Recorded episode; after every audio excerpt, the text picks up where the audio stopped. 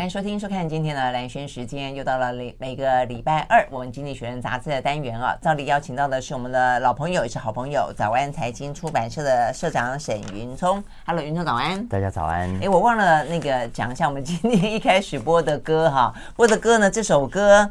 嗯，是要振奋我们今天呢，呃，这个聊《经济学人》杂志的呃这个精神，而且呢，冲淡一点呢。如果你觉得沉重的话，是陈汉典呢，陈汉典会唱歌哈，这个就是比较是算什么喜剧的，比较像是嗯，哎，他今年不是也拿了主持人嘛？哦，这个主持人奖，那么多年下来，终于拿了这个呃这个主持人最佳主持人奖。好，所以他出了这首歌叫做《Solo》。So long，还 蛮好玩的哈。OK，好，所以呢，这是陈汉典所唱的歌。听完这首歌之后呢，回过头来跟沈云聪聊这一期的《经济学人》杂志。好，这《经济学人》杂志呢，看起来，呃，too good to be true，就是真的有那么好吗？讲的是什么东西？真的有这么好吗？经济，嗯，所以代表意思就是经济不够不好。哎，他这个图做的有点意思哈。它是怎么样？这是一个天空步道吗？所以底下是透明的，所以让这个女生可以牵着狗这样不断的走走走走在一一个看起来应该是断了的桥，她却是在空中漫步吗？没有啊，就是我们漫画不是有看到吗？就是诶，突然发现原来下面没有，就咚下去。哦，所以下一步就就要掉下去了，就是了。好吧，我以为现在不是也很流行那种很高的，或者是在什么大峡谷，也不是伸出去一条透明的这个天空步道，让你看似。呃，没有，事实上是有个地方可以，可以依靠。好，但不论如何，所以意思就是说，呃，现在经济状况其实没有想象中来来的好，就是了。对，所以他封面故事谈的是他对全球经济这阵子的表现的观察。嗯，那他的结论就写在封面的标题上，叫 “Too good to be true”。嗯，呃，好到不可能是真的。嗯哼，好，为什么呢？因为呃，过去这连续三期啊，都谈以色列经济。嗯，经济学人大概也意识到继续谈下去不行，虽然他们也还是很关心这个事情的发展。那总不能天每一期，然后到天涯海角吧，哈，嗯，到天长地久。但其实我们都知道，这就是做杂志、做媒体很重要的一点。所以你要去判断说，全世界每天都发生这么多事情，你要选择哪个议题来重视，哪一个议题不重视。当你连续都只重视以色列的时候，你会不会因此而忽略或者牺牲掉其他？更重要的议题，而你其实是更应该把其他的议题放到更重要的版面上去跟你的读者，嗯，报道的。嗯，而且或者反过来说，就当它放在重要的版面的时候，其实不代表其他的重要的事情没有发生。嗯嗯。所以我想，为什么泽伦斯基他最近说他要去访问以色列，就是他觉得他我还在，我还在，哎，对对对，他明明也还在，而且事实上，俄乌之间也还在啊，我还要钱，我还要钱，该打的也还是有继续打，但是只是，所以我们在看媒体确实这样的，他今天放在 A 版、B 版、C 版，或者是他在你的这个手机上面，他放第一条、第二条、第三条。只是我们判断上面会觉得说哪个重要，哪个不重要，哪个比较接近你，哪个比较不不临近性。但是其实对于每一个在事件当时核心的人来说都很重要嘛，哈。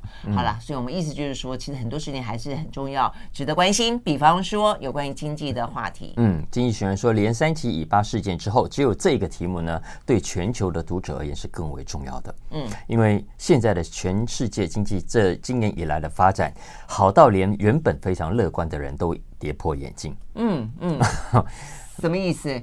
好到连乐观的人都跌破眼镜，就对啊，怎么可能？还记还记不记得去年差不多就这个时候，大家就预估二零二三年大概就这样子了。除了中国因为解封而会变好之外，呃，你看欧洲那时候俄乌战争还没有个。这个结局会怎么样的谱？所以能源价格还是很高。冬天最冷的时候还没来。嗯，美国的情况也是一样，大家都预期美国在二零二三年的第一季就会开始衰退，第二、第三、第四季状况也不会太好，一直到下半年可能才会好一点。那是去年原本的预期，结果没有想到，你看今年以来 股市哇很强哎。我觉得那是美国哎，但是我觉得欧洲也没有很好啊。嗯。嗯，所以但是也没有想象中那么坏呀。嗯嗯，对了，就是它的衰退的幅度有减缓。嗯，所以这一期经济学人其实有有两个角度，我们接下来这几段来谈一下哦，来谈一谈为什么他认为 too good to be true。嗯哼，因为他认为接下来呃，我称之为四张骨牌啊。嗯，这四张骨牌分别是衰退的阴影、通膨的威胁、嗯、严重的负债，嗯，以及高利率。嗯嗯，我认为这是他举出的这四件事情，是他认为。呃，同时发生，我们其实现在都能遇这四件事同时在发生的，而且还会相互牵连呢、啊。是的，所以你说利率，利率就跟通膨有关嘛，因为它可能要打通啊，就必须要升息嘛。嗯，就是这个在经济发展的过程中，我们不是常常遇到这四件启发，这四张骨牌的同时出现的。嗯、但是现在的四张骨牌同时出现，经济学就是说麻烦就在前方了。嗯哼，为什么这么说呢？首先一定要先来看高利率。嗯，现在全世界利率都往上走，嗯，特别是美国，你看一般的房贷利率，现在十月份已经冲破到八趴了，嗯嗯，那这对购物的人，大家可以想象一下是多么大的压力。你现在的房贷顶多我认为两趴三趴，已经是你觉得很贵的了，嗯，然后而且你因为很低的利率，所以你买了很贵的房子，嗯，你看，但是接下来如果利率是往上走的话，从原本的三趴四趴五趴，现在来到了八趴。你觉得你还能够继续的悠游，呃呃，很负担得起你原本的房贷吗？这是一个很大的一个问题。嗯，呃，当然，目前为止，呃，官方的说法都处于乐观。像美国的财政部长耶伦，他说：“哎，利率高是好事啊，它代表全经济热络啊，嗯，需求强劲啊。”不，经济学人说，高利率现在是危险的源头。嗯嗯，为什么？其实这一波高利率，我们之前都讲过，我说它不是马上说完就走的，会往下降的一件事情。这一波的高利率来不会来了就马上就走。经济学人这一期就说，它是会持续的。所以如果它持续的时间更长，再加上今天我们看到了很多政府的补贴政策，很多的产业政策失败或者是无效，到时候呃钱用完了，补贴的钱用完了，然后这个。政产业政策没有成没有成功，经济成长会不会放慢？会的。嗯，所以一旦放慢的话，不管是企业还是家庭，都会受到很大的冲击。嗯嗯，而且我觉得有一个重点还在于说，所谓的每次都说这个经济好、经济热，呃，不管说你说的 GDP，还是说这个所谓的什么国民生产毛额等等等啊，都都人均哦，但重点都在于说我们的贫富差距蛮大的。就是这个经济的贡献那么的好，都是呢若干特定的产业、若干特定的人，金字塔的顶端的那一群人总是呃受惠最多。所以呢，你这样子因为经济热而带动出来的物价涨也好，利率高也好，但是受害的时候却是全面性的普遍受害。所以呢，这些。呃，经济果实真的是哦，这个就是现在的呃中产阶级也越来越少哦。你就说现在的一些人口结构很多都是，呃，这个算什么状？沙漏状，上面一上面大，呃，中间最少，下面也大哦。所以呢，我觉得这个部分其实是压力最大的来源嘛，嗯、对不对？哈，当然，嗯，当然这对企业跟家庭来说影响是非常大的。嗯。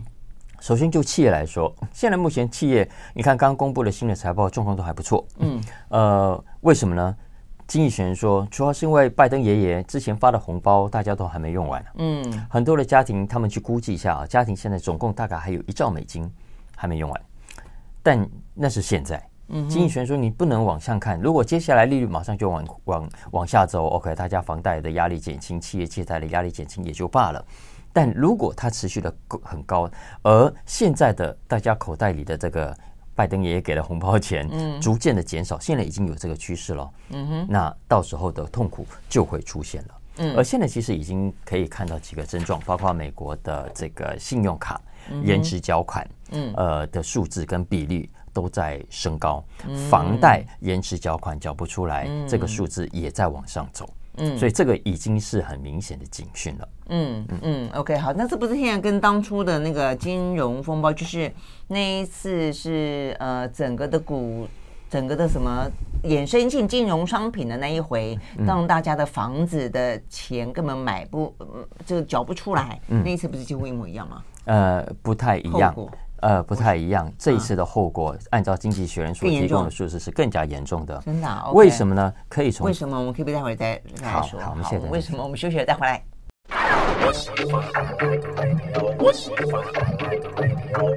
回到啊，兰萱时间，继续和现场邀请到了沈云聪来谈这期的《经济学人》杂志啊。呃，你有感受到经济变好了吗？但是呢，就算你有感受到。那你要告诉你说它不是真的。那更何况如果你没感受到的话，那代表状况可能会更糟啊。嗯、好，所以怎么个糟法？刚刚讲到的是高利率对于呃家庭、对于企业嘛啊。嗯，没错、啊。跟这高利率，我们刚刚讲对企业的影响，其实对家庭的影响，你刚刚举了二零零八年那场金融风暴。嗯，其实相较之下，如果经济学人这一期的数字是正确，跟预估是正确的话，那恐怕到时候会比当时还要严重。为什么这么说呢？嗯、因为啊，我们刚刚不是说大家房贷压力已经变高了嘛？在美国买房子，现在十月份已经到了八趴了。那如果从整个先进国家，所以你看，如果利率这么高，你会不会买房子？你买不得，不然来讲，你买不起。嗯嗯、好，所以很多只好就不买了。对，所以房市就会冷清，房价就会往下滑。对，除非我有大把现金，都藏在我家的那个地洞底下。然后你装穷。对对对，对。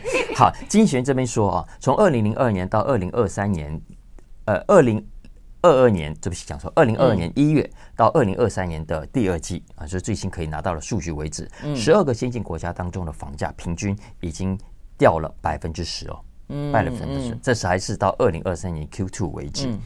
经济学人说，如果利率继续在上升的话，他们预估到二零二五年底，房价还会再跌百分之十四。嗯，十四啊，哦，从十四的意思是已经从高点掉了百分之三十五。对啊，啊，所以从最高点，所以相较之下，二零零八年的那一场金融风暴，次贷危机所造成的金融风暴，房价从高点掉了百分之十三。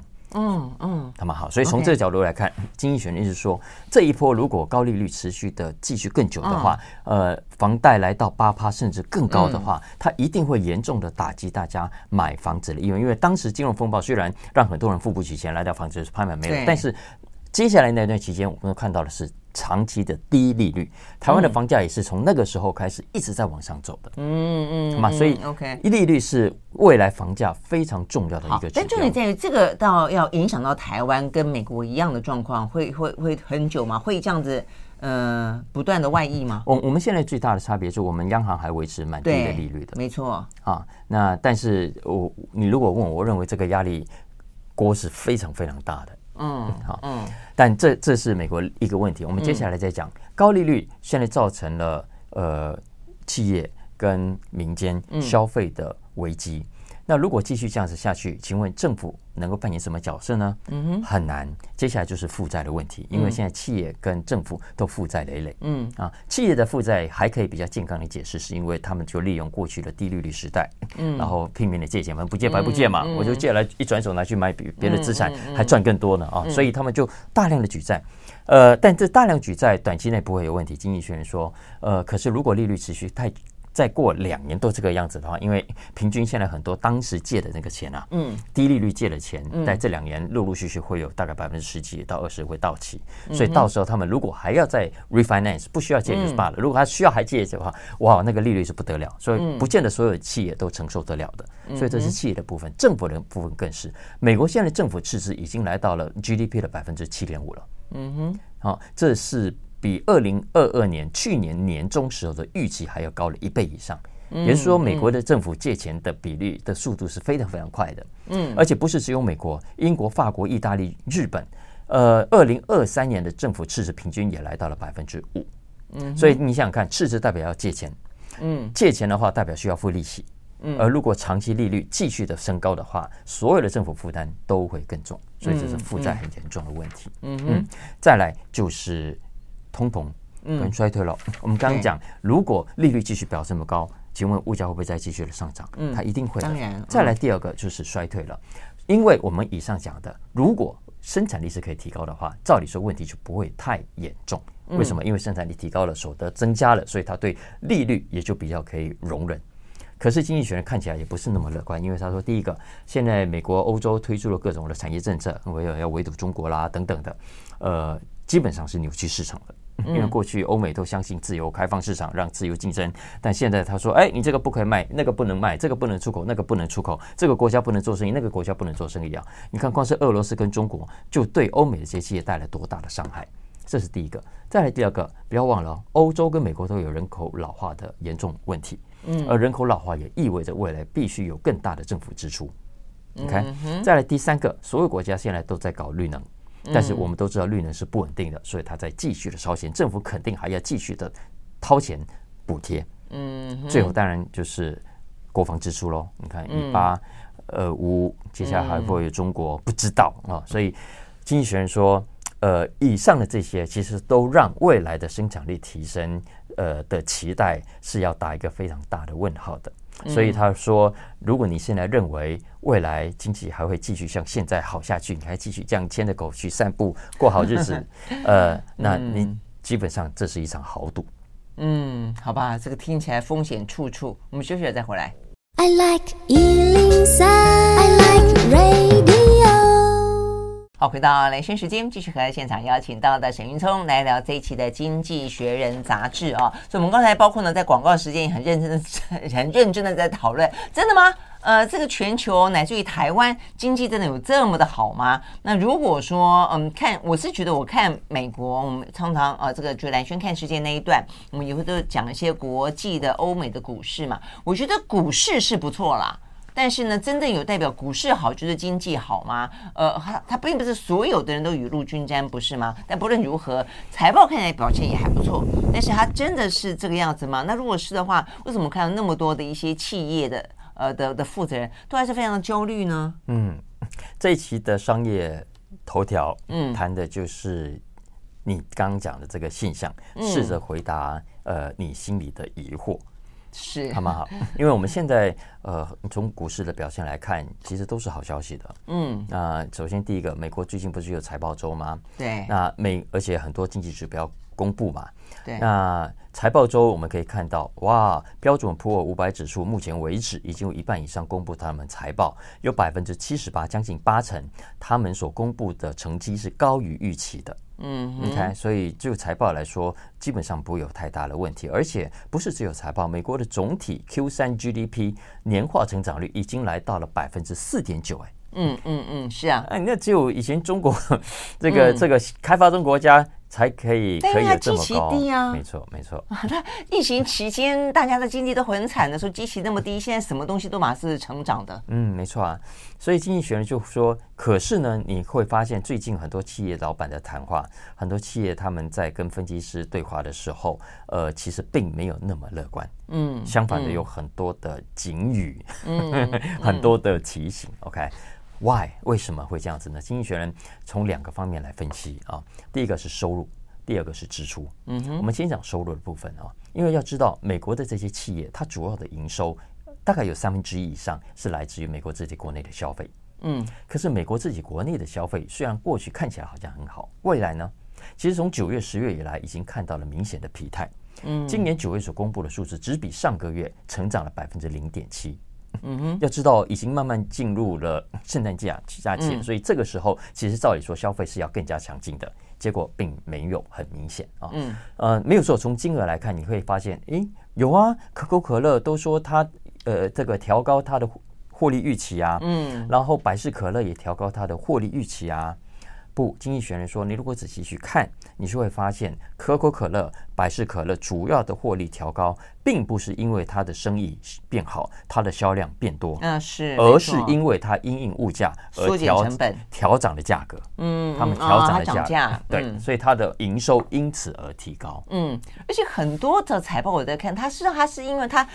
瘦身缩减人事成本，因此它甚至有些裁员，甚至有些还裁部门，因此导致了它的获利上升。那你说，如果你只看获利上升，就说它是一个好消息，我觉得很未必吧。嗯，没错啊，没错。所以，呃，还有另外一个指标，就是我们刚刚有聊过的，美国现在的卡债，嗯，呃，逾期的比率越来越高，然后车贷逾期的比率也越来越高，这已经代表着很多消费者已经。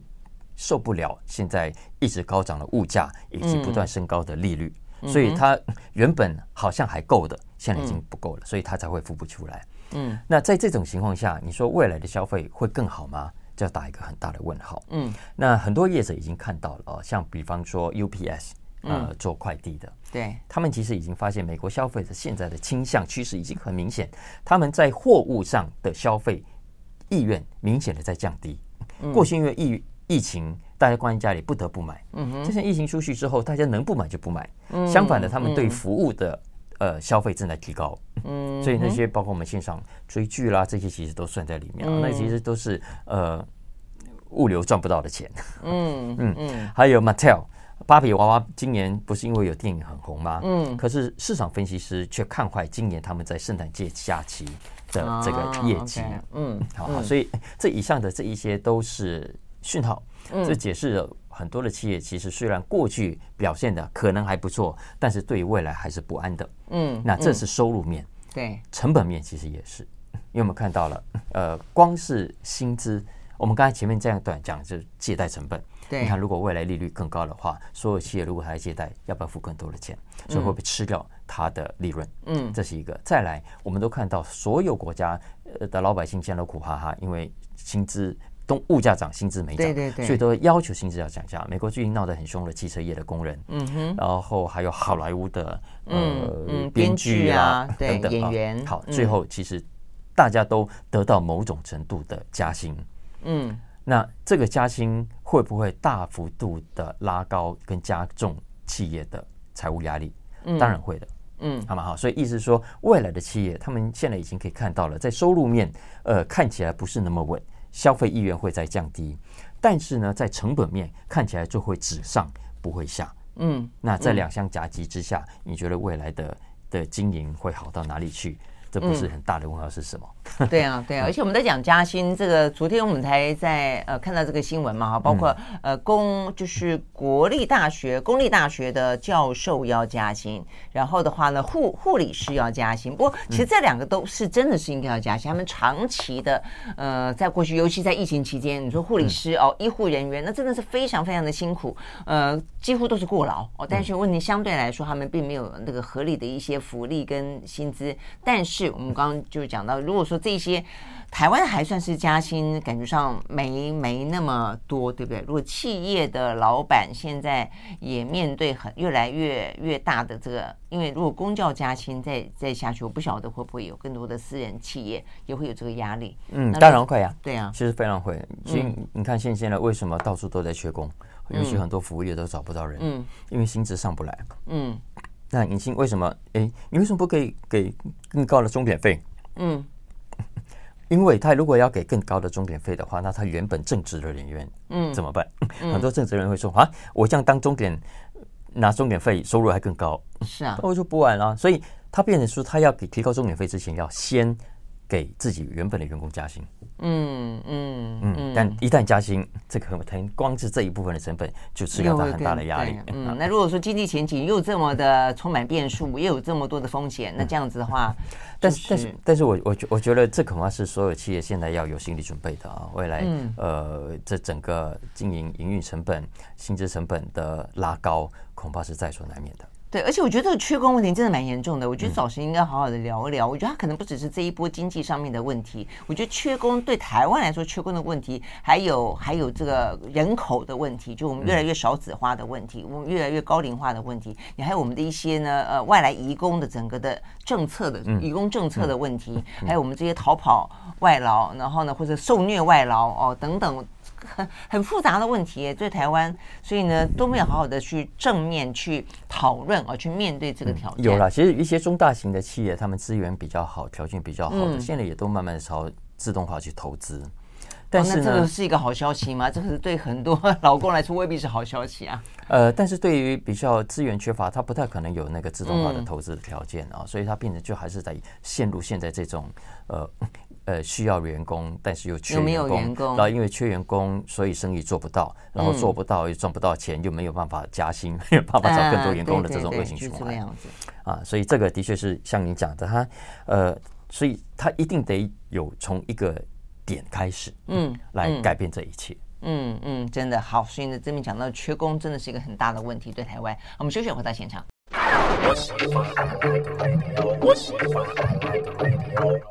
好，回到蓝轩时间，继续和沈云聪来聊这一期的《经济学人》杂志啊。好，那接下来要聊这个话题，哎，我这个话题是不是也跟经济有关哈？所以呢，这个经济到底好跟不好，这个呃，如果你传你你经济如果不好的话，你赚来的钱，你一定要想尽办法让他缴少一点税，然后呢，让他可以得到比较好的一个保护，然后找到一个好的地方去窝藏。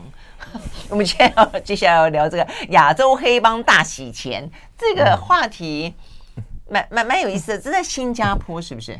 呃，不止，经济人经济学人这一篇是亚洲的头条，他谈的是整个亚洲现在，嗯、呃，他的新闻很好玩，他说这叫洗钱犯罪海啸，嗯嗯.因为他基本上席卷了整个东南亚，嗯，呃，为什么？因为他是从新加坡最近八月份的一个大扫荡谈起的，因为就大家可以回去看新闻，我的 podcast 的第一集，嗯，就是谈这件事情啊，嗯嗯、呃，因为新加坡就抓了十个嫌犯。嗯，而且很戏剧性，就是为了保密，四百多个新加坡的警探就同步行动，到十个不同去去去抓不同不同的人。OK，然后中间还有人 因为警察敲门，嗯，所以跳楼逃跑。嗯，对啊，还有跌断腿，但还是跑跑跑跑，然后躲到水沟里面，结果还是被抓到。真的吗？这可以拍电影？真的，真的是这样电影那样啊。嗯，哎，anyway，总共呃那一次的行动非常的大。在整个东南亚非常的轰动，因为里面涉及的金额非常的大。嗯，呃，除了这些，呃，这十个人当中，呃，虽然应该都是中国人，但是都有别的国家的护照，塞浦路斯护照、柬埔寨护照、土耳其护照。哇，就是像拍电影跨国就是了。嗯，再来第二个，他们涉及的金额非常的庞大，都是好几十亿美金。就几百亿加起来，加起来台币。嗯，然后呢，抓到的时候呢，也一样，家里满坑满谷的名牌包啦、名表啦、名酒啦等等这些，就是你能够想象到，所以你还说经济不好？经济这么好，所以你要做那一行，经济才会好。就是赚钱赚到爆，洗都洗不完。好，但其实不是只有新加坡，新加坡这个事情很大，而且还在进行中。大家有兴趣可以去 Google 一下相关的新闻。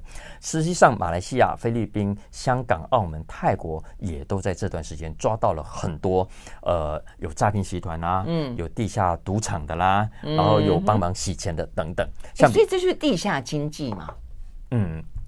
好，这其实当中有分成两种，有有一种是地下的，有一种是在地上，而且是介于灰色地带的。嗯，所以地上是呃很多的，当然我们可以聊一下，因为现在这几年新加坡成为很多的有钱人呃落脚的天堂。嗯嗯，是为什么？因为他知道这些有钱人过去钱都放在香港。家族的资金管理都在香港，那大陆香港现在变成这个状况，很多人就跑出来。对对对，就一一国一制了啊。对，那他们有些不需要回到欧洲啊，像瑞士已经都有自己的据点，他也不用跑到美国去。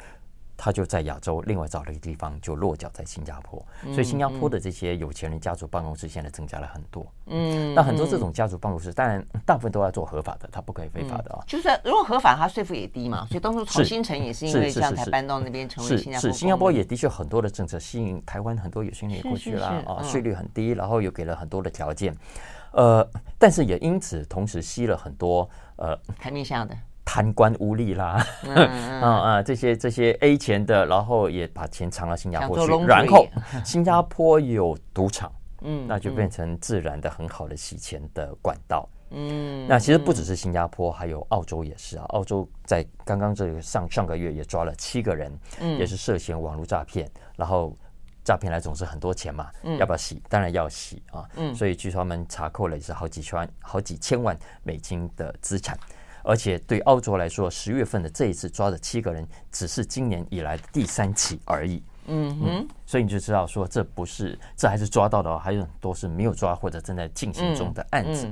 菲律宾也是，菲律宾在六月份啊，警方破获地下呃网络赌场，嗯，总共救出了据说两千七百人。哇哦，OK，哦，就这些人都声称就是被这些这些人挟持，被这些人威胁，所以。现在怎么都这样子搞啊？当初柬埔寨也不是这样子吗？所以台湾那些去的也不就是所谓的什么猪仔啊？是柬埔寨。这么一个柬埔寨的数字啊，柬埔寨的赌场的数量啊，从二零一四年到一九年暴增了百分之一百六十。嗯嗯，那柬埔寨会暴增的其中一个原因是我们刚刚讲的菲律宾。嗯，菲律宾呢，它原本。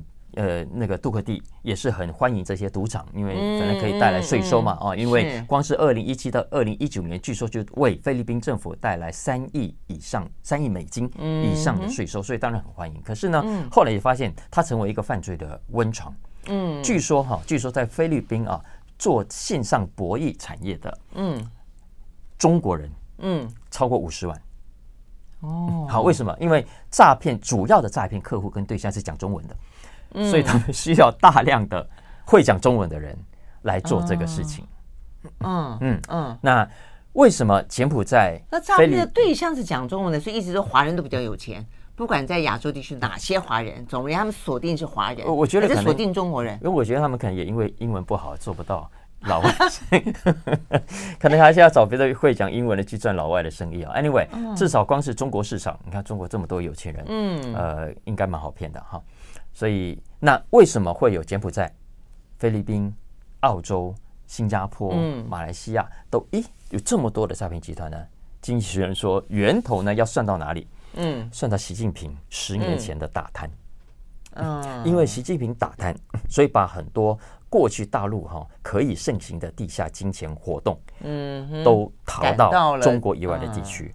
最早当然是到澳门，OK，老公很多洗钱都到澳门的赌场，台湾其实也是啊，对啊，对哈。结果呃，澳门这条路行不通了，因为被抓得太紧，所以澳门其实这几年来赌场的生意衰退了百分之三十。嗯哼，那其他的钱就跑到我们刚刚讲的这些东南亚的国家，所以他说这是这是地震发生在中国。但是海啸发生在东南亚哦，所以你看，发现这个所 这个这个词叫牵一发动全身。所以你看，我就回想到先前我们那个所谓的猪仔，很多被骗去被挟持，他就是要去赌场工作啊。谁叫他们会讲中文？不是谁谁叫就是他那么那么高薪，那么多的这个那个金钱的诱惑，但是换来的却是哦太恐怖太恐怖的待遇了。哎，当初新加坡我在想说，新新加坡当初搞那个这叫什么？什么浪淘沙？不是圣淘沙，圣淘沙，我还浪淘尽嘞，舒适的还千古嘞，对对对，舒适的诗还风流嘞。哎，他当初弄那个赌场的时候，其实他们也辩论很久嘛，哈，这个担心的意思有点怕败坏国风，所以还要求说新加坡人不准进去赌场，只能够让外国人去赌。他都有想到，应该有想到吧，他会成为洗钱的天堂吧？嗯。但是它可以带来税收啊！其实我们在台湾在讨论离岛博弈产业的时候，也是同样的算盘、啊嗯、你说台面上的算盘是是赌博，台面下的算盘是洗钱，是这个意思？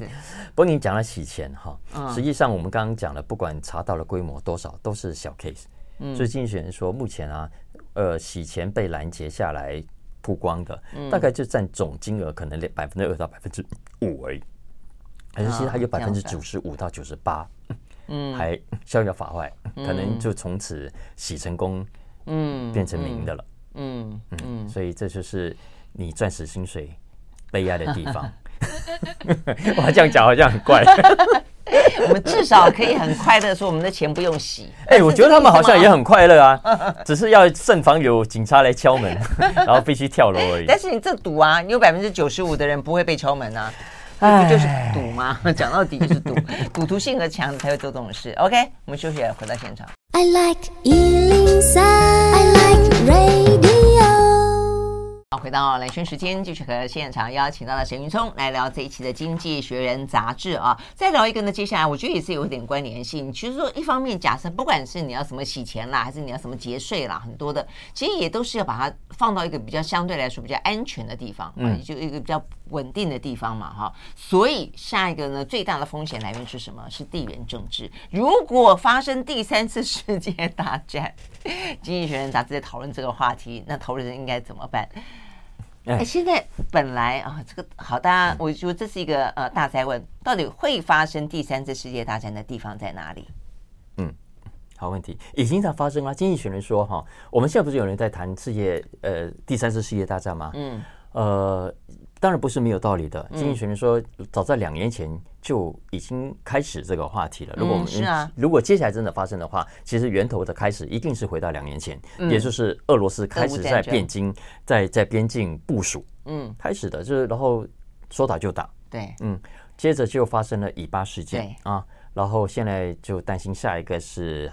台海，嗯，那其实在这之外还有中东，你比方说中东自己也是打来打去的，嗯，然后非洲、啊，中东的话就是以巴可能会往外扩散嘛，嗯、对不对？嗯，没错。所以，呃，第三次世界大战如果会开打，其实早就已经进行中了。嗯，好，那所以投资人应该对我们该怎么办？那对投资市场来说又是什么意思呢？他这一期的 Finance 里头，他没有放头条啊，可是是很有趣的一个题目啊，我们可以开放聊一聊。因为呃，待会我可以跟大家讲，经济学的老师说也没有答案。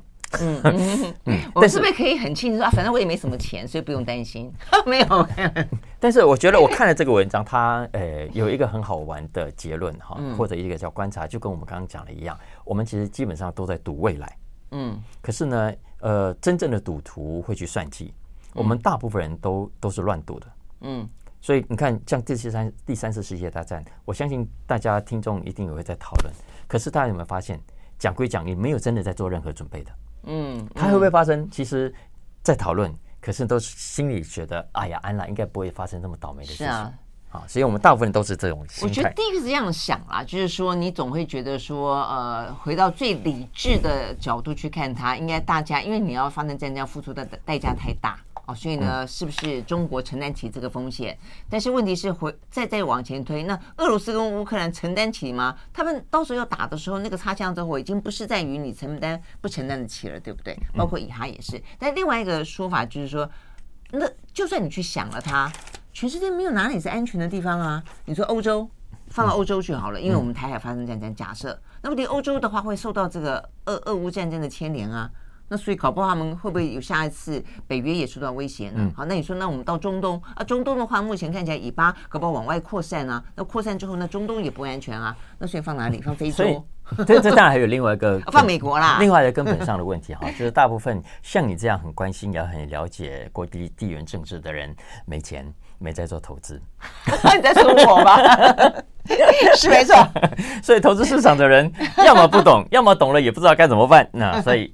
哎，OK，Anyway，为什么我刚我刚才讲这个，大家会是是有道理的。经济学人说，没有说我们最近看到了，OK，中国、美国、欧洲的股市都连三个月下跌了啊，嗯，然后债券市场也起伏震荡非常的严重，然后这个利率，这个殖利率今年以来也一直在高，但是呢，呃，以上的这些变动基本上不是因为怕打仗，而是因为。刚刚讲的第一段讲的各种的经济上的风险，嗯，也就是说，现在大家都没有把战争风险考虑在里头，嗯，好，所以，所以，所以这才是我觉得很有趣的地方。但，但其实你应不应该做准备呢？如果真要做准备，可以做什么呢？你可以又可以参考什么？经济学人他他边一开始就说，我们可以参考一九一四年第一次世界大战。以及 一九四零年代、一九三零年代第二次世界大战爆发之前，嗯哼，可是也很有意思。他说每一次大战的状况都不太一样，嗯，你其实也没有办法参考前一次大战的状况。为什么这么说？他就举个例子，他说一九一四年，如果你参考，你学到教训了，你会发现一旦交易一旦开打，第一个，嗯呃，所有的交易所都会关门，而且一关就是几个月，没有办法交易，打仗，OK。所以意思是说，你一定要现在就开始很快的做准备。如果你真的觉得会打仗的话，嗯，如果把资金全部撤出来，否则你会没有办法交易。